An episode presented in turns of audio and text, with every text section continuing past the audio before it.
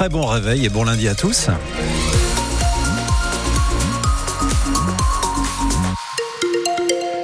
Et à 6 heures, il fait entre 7 et 9 degrés ce matin. Quelques petites brumes pour démarrer. Le soleil devrait faire son retour au milieu de nuages aujourd'hui. Le journal Alexia Arad. Savez-vous ce que l'on trouve dans l'eau de votre robinet? L'Agence nationale de sécurité sanitaire s'est penchée sur le sujet et il s'avère que pour 10% des eaux distribuées dans le Grand Est, on retrouve des résidus d'explosifs liés bien sûr aux guerres. On y trouve aussi dans 5% des cas des solvants agricoles, mais surtout pour 16% des Marnais et 23% des Ardennais, l'eau du robinet est trop chargée en pesticides et résidus de pesticides. Exemple dans les Ardennes, sur les 26 captages qui alimentent les communes du pays rételois, 19 sont touchés par la chloridazone et ses résidus, un pesticide utilisé dans les champs de betteraves jusqu'en 2021, Alexandre Blanc.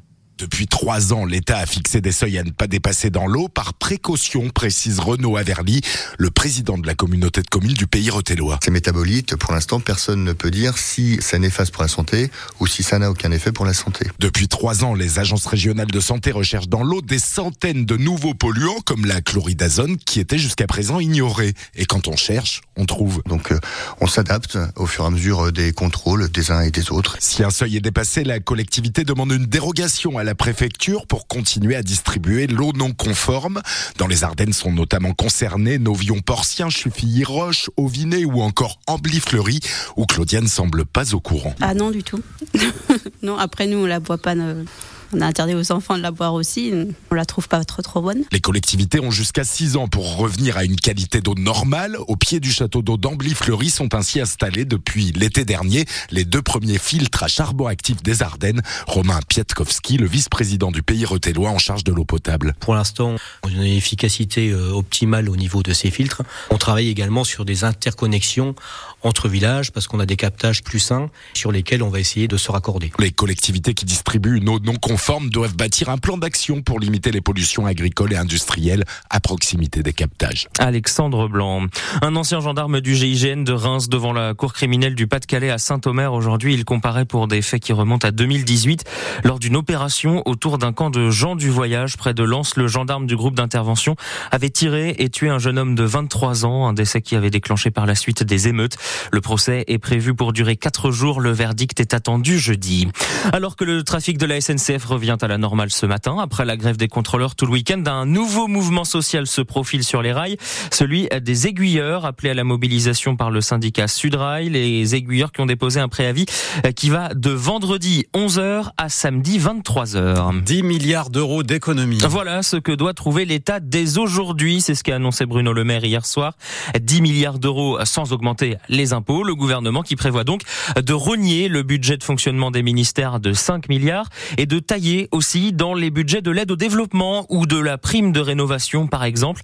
Des coupes budgétaires pour garder la maîtrise des finances publiques, indique le ministre de l'économie, qui a par ailleurs annoncé une révision à la baisse des prévisions de croissance pour 2024.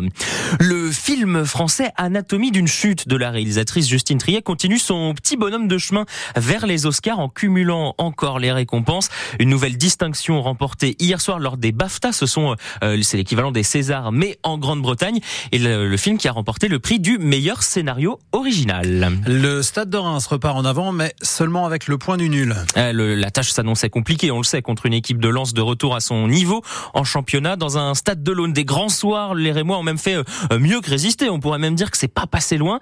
Un but des deux côtés. Le premier de ces deux buts était Rémois. Retour sur la rencontre avec Alexandre Dabran.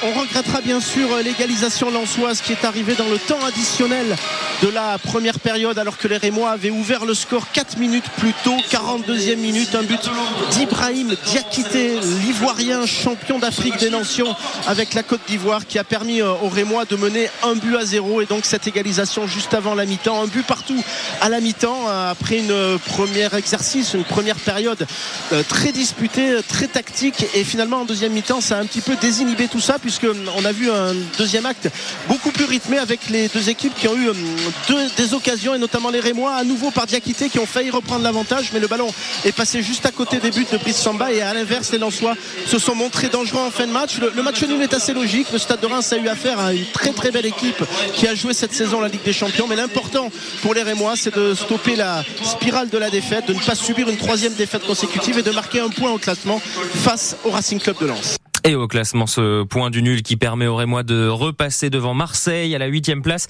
Marseille battu hier soir en clôture de la 22e journée 1-0 à Brest.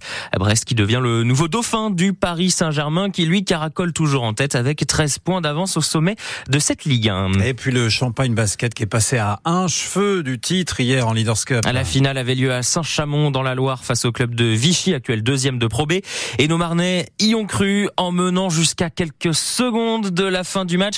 Finalement, défaite 97 à 90 après prolongation. Déception pour la vingtaine de supporters qui avaient fait le déplacement, euh, comme Florian qui a mis l'ambiance toute la soirée au tambour pendant la rencontre. Grosse euh, frustration parce que on est à plus 4 à à peu près 30 secondes de la fin. On fait une grosse erreur dans ces 15-20 dernières secondes et euh, Cap qui prend la balle, qui marque et euh, égalité. On se dit qu'on a 4 points d'avance à 30 secondes de la fin, on peut pas perdre un match. Bah, la preuve que si. Moi quand j'ai vu qu'il y avait prolongation, je ne voyais vraiment pas gagner parce que je pense que cette erreur-là nous a coûté très très cher dans les têtes et ça s'est vu parce que Vichy était largement au-dessus pendant cette période de prolongation. Mais les joueurs ont quand même tout donné malgré un début match compliqué, ils ont su revenir. On a su même être devant de 7 points, il me semble. Donc on était vraiment très très bien dedans. Mais voilà, il y a eu euh, cette fin euh, très très cruelle qui est venue et malheureusement euh, on perd le match. Et désormais les basketteurs marnais devront remonter au classement hein, de la Pro B pour espérer jouer les playoffs pour retrouver l'élite. Les champenois sont 11e pour le moment et il faut finir dans les 8 premiers. Et puis on termine avec une bonne nouvelle pour le sport champardonnais. Ça se passe sur le marathon avec un record de France battu par l'Ardennaise Méline Rollin. La marathonienne qui s'entraîne au JV Revin Athletic Club signe une magnifique performance hein, à quelques mois des Jeux Olympiques.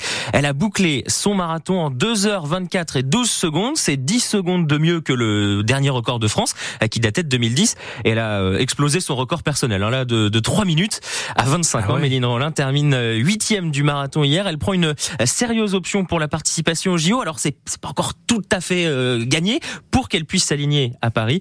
Il faut que son record tienne encore jusqu'au mois d'avril. Donc on va croiser les doigts pour elle.